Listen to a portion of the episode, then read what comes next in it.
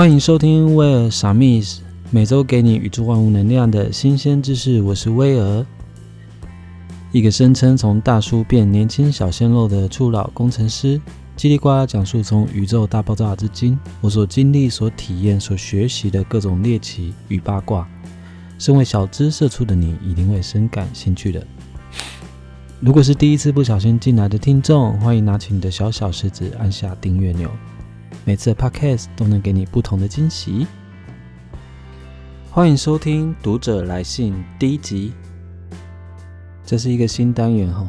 那因为之前呃，我其实刚开频道之后，到现在都还没有做一些大规模的宣传嘛，啊，只有在我的线动发了一两篇，就是现实动态给大家分享。然后没想到就是回应跟询问还蛮踊跃的，所以我就。先做了这一集，然后来回应一下我的听众朋友们的一些 feedback 跟建议，这样子。首先跟大家报告我的近况。那前阵子，嗯，我在十一月二十三到二十七的时候有去，嗯，受国军之邀去教招，五天的教招。因为我是兵，所以教招只有五天。干部的话只有七天，然后实勤兵是六天这样子。那我是去了五天，在渔人码头那边的营区。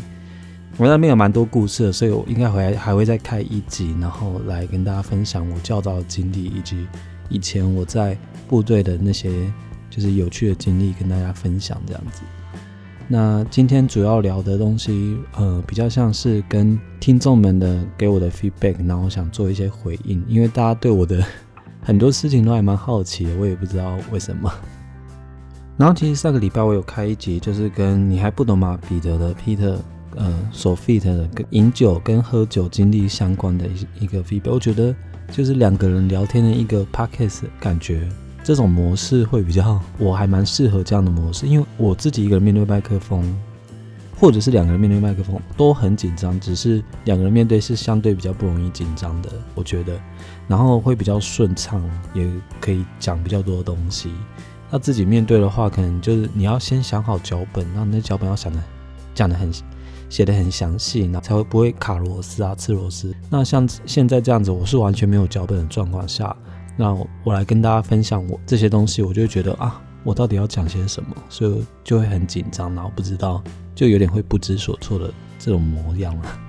那废话不多说，那我们读者来信的节目就开始喽。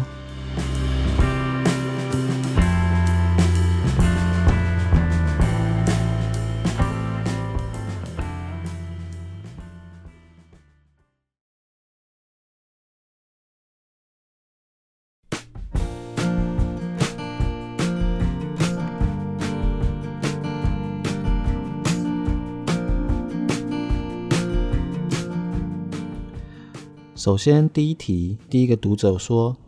一开始的引言的内容是预录的吗？我一开始这个引言就是初老工程师这个语引言呐。其实我先呃事先先想好，就是我这个频道应该要做些什么内容，就是会想一些比较浮夸，然后比较好笑的一些，就是会让大家觉得哎，可以点进来蛮有趣的一些内容。那是预录的吗？不是，其实我在每一次的呃 podcast 我都会先。把这段脚本打开来，然后先把它念念念完，然后才会把我接下来的就是 p a c k a g e 内容可以讲得更顺。那其实我有来宾，我也会把这些内容先就是再试着再讲一遍，而不是预录的。对啊，所以每一次的这个引言，我都会听的都会不一样的就是情境跟感受了。我觉得，对，所以这引言不是预录了。然后我自己想了蛮久了，那也是希望听众朋友们会喜欢这样的引言。第二题是说，威尔是做什么工程师呢？说话不太像工程师的样子。哎，这边有一点小小的害羞。其实我就是一个就是蛮古板、蛮死板的一个工程师啊。嗯，其实我在我之前在面试蛮多家公司，那每个人都会说，哎，我不像工程师，哎，就是整个个性啊，整个给人家的感觉就是。那种阳光啊，或者是很说话不太不太会，就是木讷，或者是或者是口疾什么的，就不太像一个工程师。为什么大家对工程师的既定印象就是一定会口疾，一定会古木讷，一定会就是内向啊？然后嗯，眼神就不知道看哪边。就是我觉得大家对工程师的想象太过于就是太太过于那种宅气太重的感觉，不是每个工程师都会，就是大家都在家里就回到家就打漏啊或什么的，就也有可能像像我这种工程师，就是回到家就马上去运动啊，然后就去做有氧重训啊，然后也喜欢假日这样到处跑、到处出去玩的工程师也是很多啊，因为你知道工程师就是在办公室里面，然后有时候也会加班嘛，然后就是一直面对电脑、盯着电脑看那些扣，然后都没有跟人家做做什么交流。就觉得你不会很闷吗？像我一定在中午的时候，我都一定会想要拉，就是拉等拉设计呃他们或者拉我的其他部门们一起出去吃饭。就中午出去吃饭，我不想要一整整个九个小时都待在公司里面，真的是太闷了。虽然他们都很喜欢叫外送，但是我就是不想，就是我很想要，就是在这个一一个小时能够解放自己，诶，解放自己哦，不是啦，就是能够让自己的身心能够得到一点。抒发就是你九个小时在公司就真的很闷啊！我没办法一整天都待在家里或者是待在公司那种感觉，你知道吗？所以我是一个比较想要有一个可以上生活透透气，就是有一个呼吸空间的一个工作环境跟生活品质，这是我比较喜欢的一个生活模式啊。这样的生活模式是蛮舒服也蛮开心的。大家对于工程师的想象也不用就。呃，局限在于说，一定要是那种很宅、很木讷的那种样子啊，对啊。那也很谢谢，就是这位听众觉得说，哎，我不太像就是你想象中的那个工程师。那其实实际上我就是那样的工程师，对啊，没错。就聊那么多，我还没有讲说我是做什么工程师，对不对？其实我是做网页的工程师，前网页有分前端、后端嘛。那其实主要就是走前端为主。就是像 JavaScript 或者是呃 CSS 啊，呃 HTML 五这种这种互动性的，像切板啊 API 的借接。那后端像资料库的部分也会做，也会做做一些，也做蛮多了。其实像爬虫啊，或者是一些呃网页 APP 的应用啊，甚至还有做到 AR 一个 被多公用的一个工程师啊。嗯，自己工程师的内容，我也可以再开一集瞎聊，跟大家聊聊，就是做工程师的一些使用心得。好，再来第三题，一个读者说，为什么会说自己从大叔变年轻小鲜肉？哦，这个故事其实蛮漫长的。我会这样说自己的原因，就是我很敢说自己这样这样子的原因，是因为其实我一开始就是从刚退伍，五年前刚退伍的时候。我那时候体重其实已经飙到八十公斤以上了。其实我才一百七十公分，我飙到八十公斤，其实 BMI 值算蛮蛮高的，都可以快要快要变成就是免疫体位。对啊，就不知道为什么可以当兵，可以让我增重快十五公斤这么重，是过太爽吗？跟大家再聊聊为什么当兵可以就是胖这么多。一直到去年，应该说二二零一九，对，去年的时候，去年五月我才。就下定决心要呃减肥，那个时候我量最后最后一次量自己的体重是八十七点七公斤，八七点七哦。那我现在是六十六十四到六十五之间徘徊嘛，那已经定住了，就是好像没有再往上走或往下走。就是我这减肥过程中也是可以开一集跟大家聊聊我的减肥的心路历程啊。那其实减肥不外乎就减脂嘛，那减脂其实有很多观念的。导正蛮重要的，像是饮食的观念，然后睡眠的观念啊，运动习惯的改变啊，那其实这些观念你都要呃去做一些习惯的改变。那这些过渡期其实是对于观念的导正是蛮蛮重要的。那对我来说，这这些主要就是饮食啊，就是饮食控制，主要就占七十趴左右，蛮高的比例。那运动占了三十趴。我之前不太会。一直做有氧运动，那直到就是开始改变自己的运动习惯之后，每一次我去呃的运动日，我都一定会做一个有氧，就是三十分钟有氧这样子，三十分钟以上的有氧。对，那前面就是可以维持那种卫福部他们有推一个广告叫三三三呐，就是每周三次，然后一次三十分钟，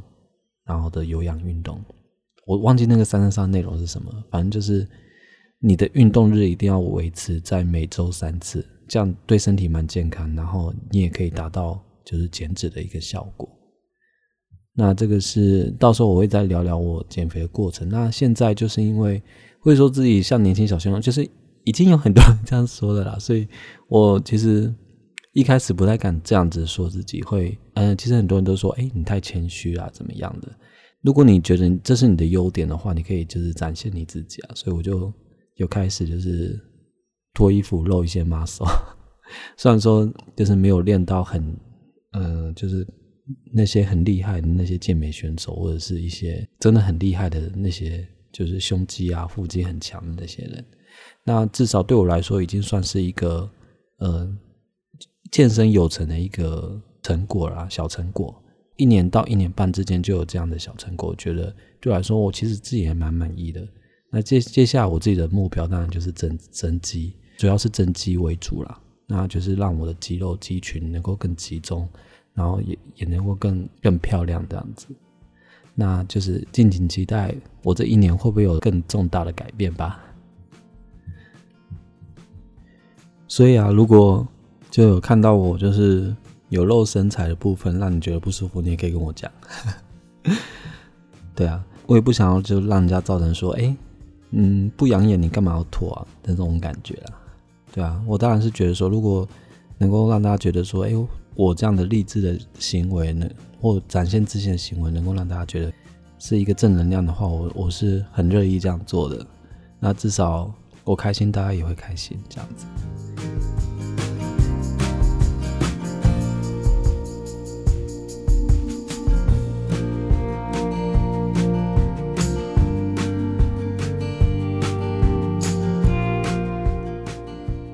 好，在第四题。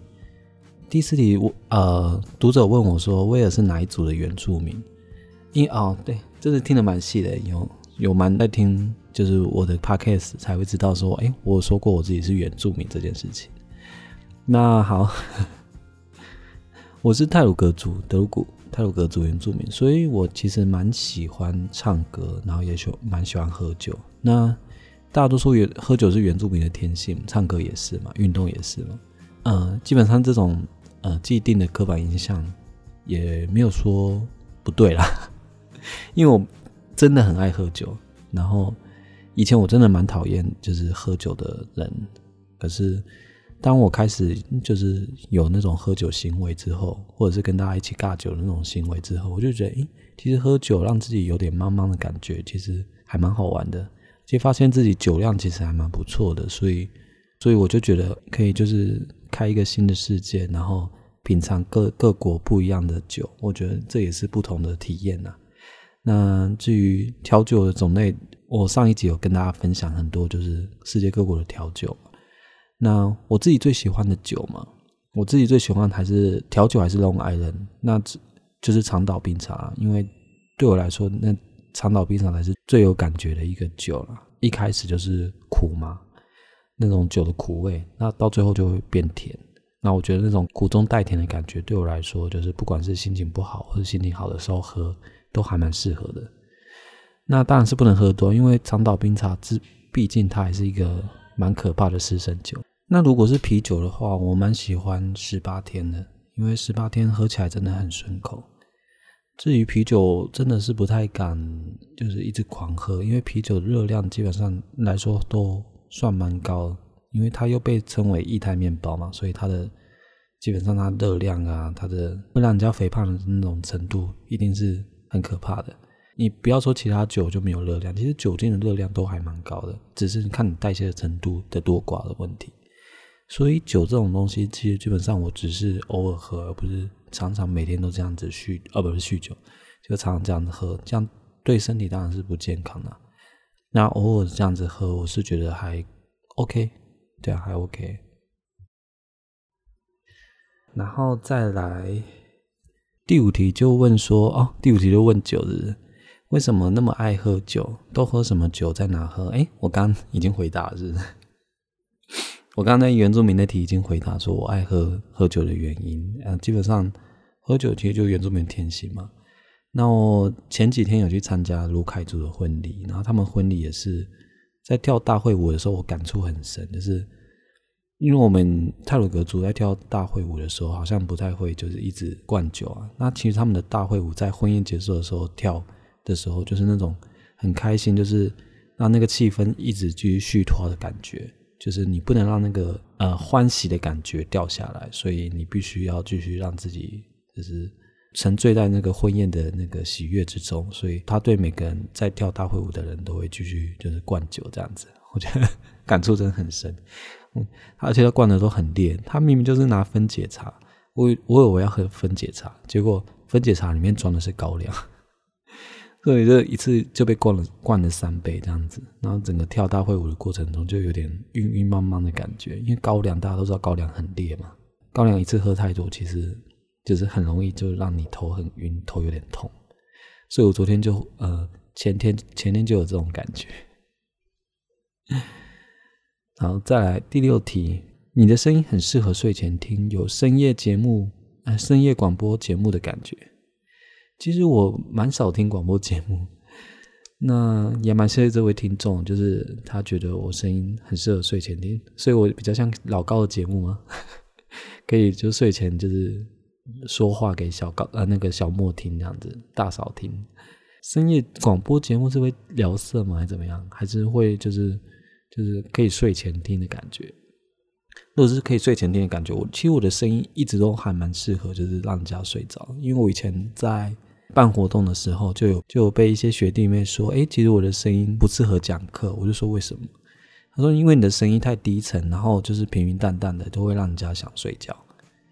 然后我自己没有去录音，然后去听整个过程，所以我其实一直以来都没有感觉到自己的声音是怎么样怎么样的。直到我录 podcast，然后再回放去播自己的声音的时候，还是才觉得，哎，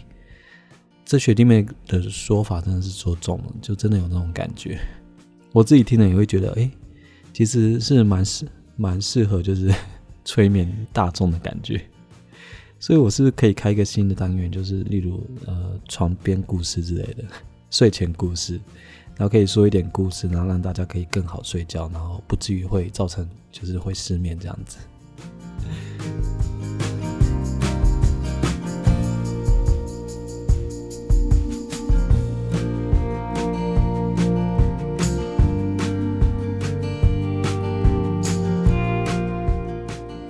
好，第七题，呃，有听众说我的标题其实都很吸引人。我的标题，我看一下我的标题有说什么。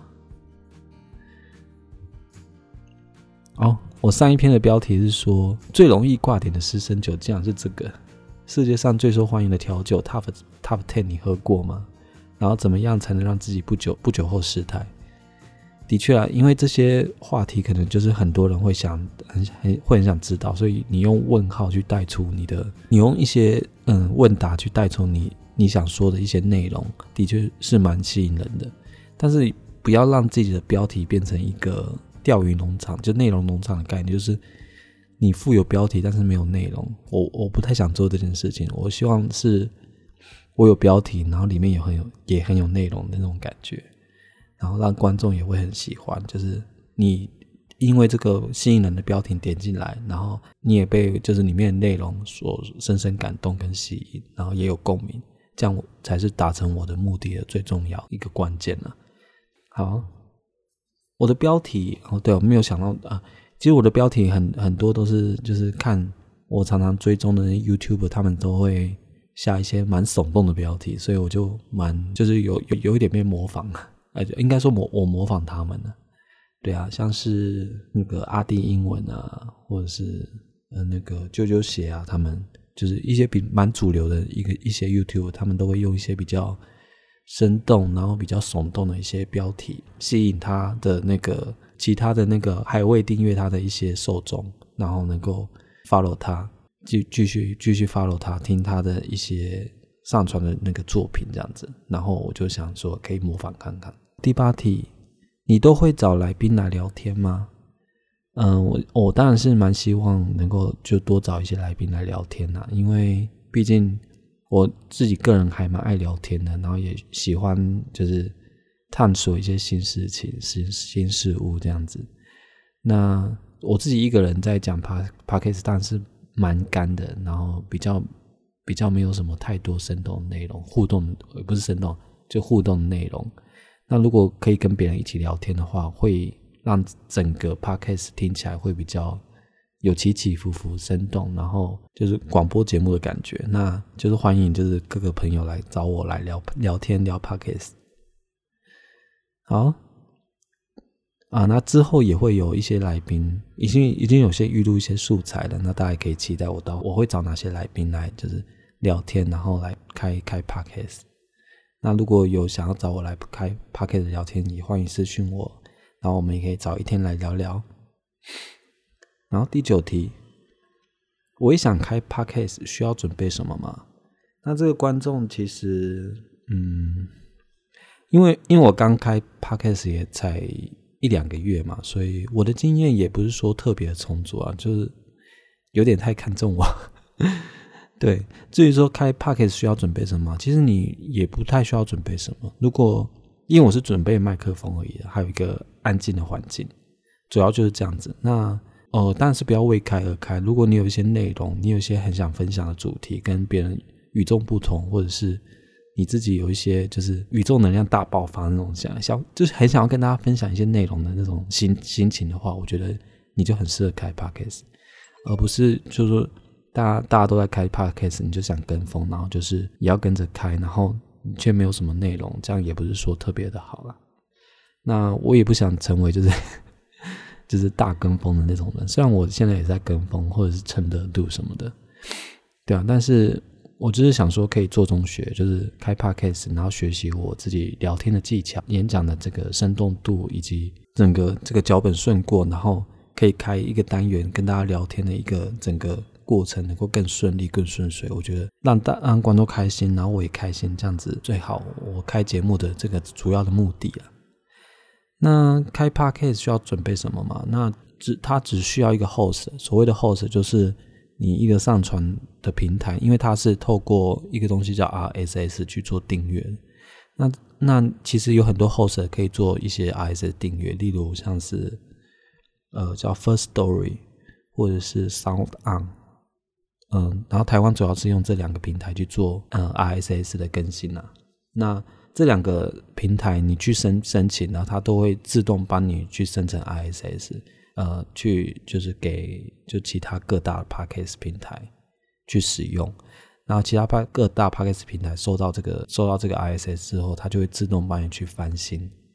里面的内容。那等它审核通过之后，它你的频道就会在各大 Podcast 平台上面做播送，这样子。那我个人是呃蛮喜欢用 First Story 的，所以你可以用 First Story 的 host 去做更新。这主要是嗯开 Podcast 需要准备什么？其实也不需要准备什么，只要准备一个很喜欢聊天的心，这样就好了。好，终于到最后的第十题了。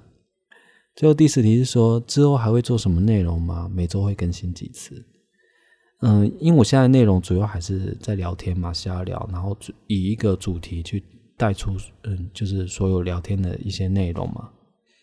那也会邀请，就是各个来，就是各个就是朋友跟来宾来跟我一起聊聊天这样子。然后每次聊天都是不同的主题，该带给观众开心，然后也带给来宾开心，我自己也开心，多重正能量的那种感觉。那之后还会做什么内容吗？因为其实我蛮想做旅游的内容。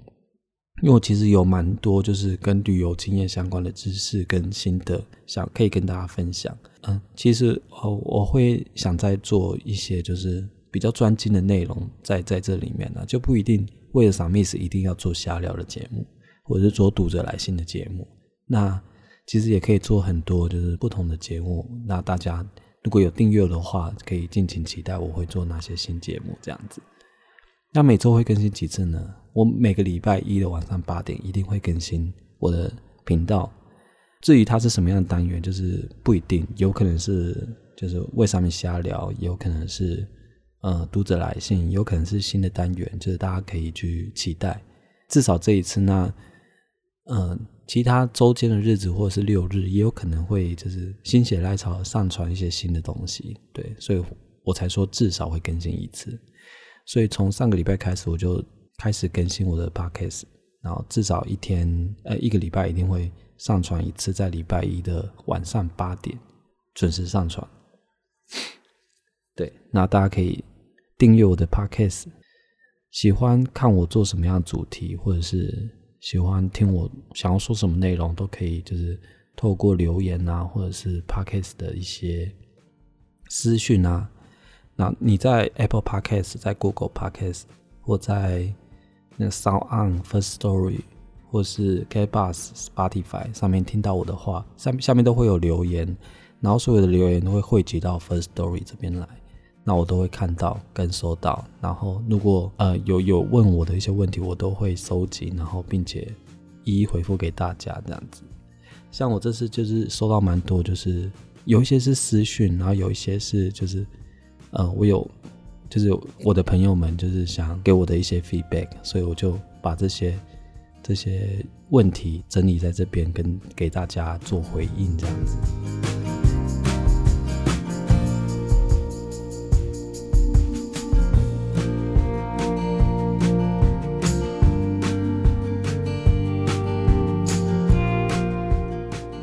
讲完了，以上以上就是这十个问题啦。那也谢谢各个朋友跟听众们给我的一些 feedback 跟回应，让我可以开一集 podcast 的单元，然后在这边跟大家一一做回应啊。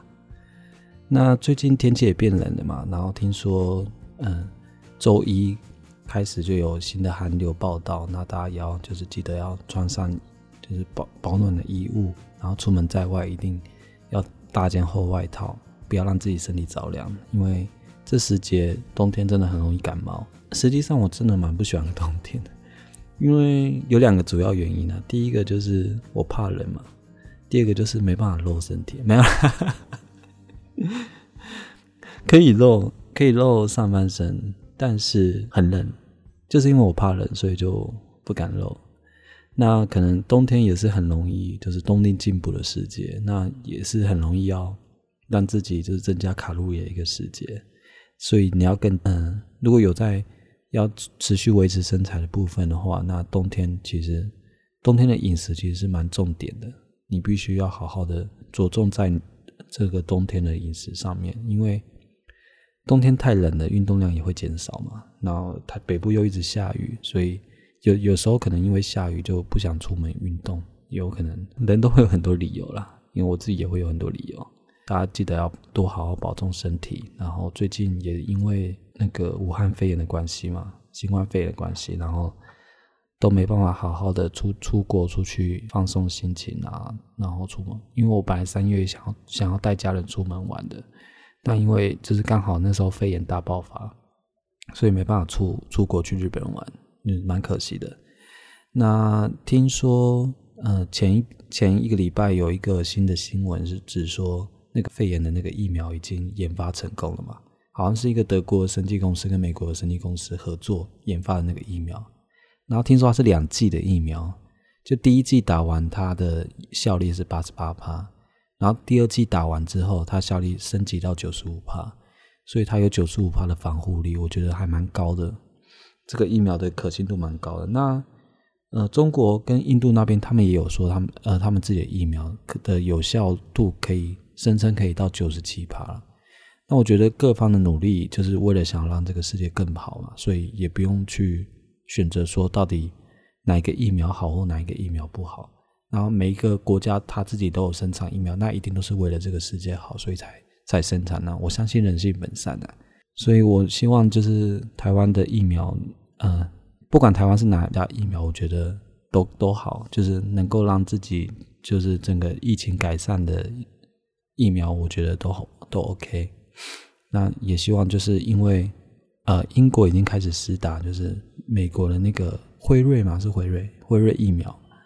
对啊，就我刚刚说的那个美国跟德国合作生产那个疫苗，九十五帕那个疫苗，那就看它的效力有没有可以到九十五帕，美国也要准备开始施打了。欧美国家下一次疫情最严重的地方，那他们一定会是优先施打的一些对象。那我们就像陈世忠那个指挥中心他们他们讲的一样，我们可能会就是轮到 Q two 明年的 Q two 第二季之后才会开始施打了。那也没关系，因为我们台湾的防疫其实做的还蛮好的，我们其实只是需要维持下去，然后不能太松懈，在八大场所，就是大家都要佩戴口罩。我觉得大家的那个国人的防疫都还做的还蛮蛮不错的，就有很配合的去佩戴口罩这样子，所以我们的防疫才会那么成功。那这样的话，我们嗯到 Q two 再次打疫苗，其实基本上都还不是说太有问题了。那其实在这个情况下，其实我们都还是可以在国内旅游了，不一定要去国外旅游。因为我现在国内旅游真的很夸张，我其实只要去一个地方，今年应该是全台湾人口最多的时候吧，因为大家都 从各国回来了吧，华侨们啊，就是做一些外派的那些商人，都来台湾躲风头，所以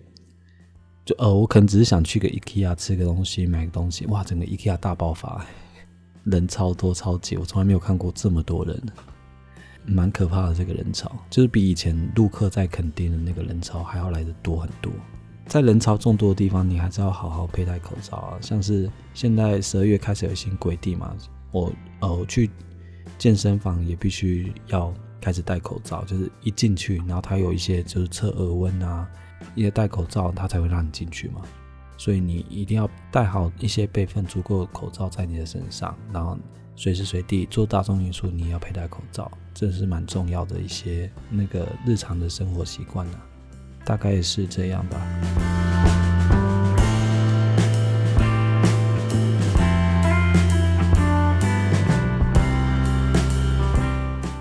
这一节重点也没有什么太知识性的内容啊，只是跟大家聊聊我的一些。经历啊，然后为什么会做这 podcast 啊？然后读者给我的一些 feedback，我做一些回应。那也希望就大家多多包容我的口疾跟我的一些讲话不顺的地方，因为这集我真的比较没有脚本。对啊，那这一集就这样哦。喜欢我的听众呢，记得教小狮子按下订阅钮，那每周一晚上八点都会准时更新我的新单元，欢迎准时收听哦。今天的新节目《读者来信》的第一集就到这边结束了哦，我是威尔，我们下个礼拜再见喽，拜拜。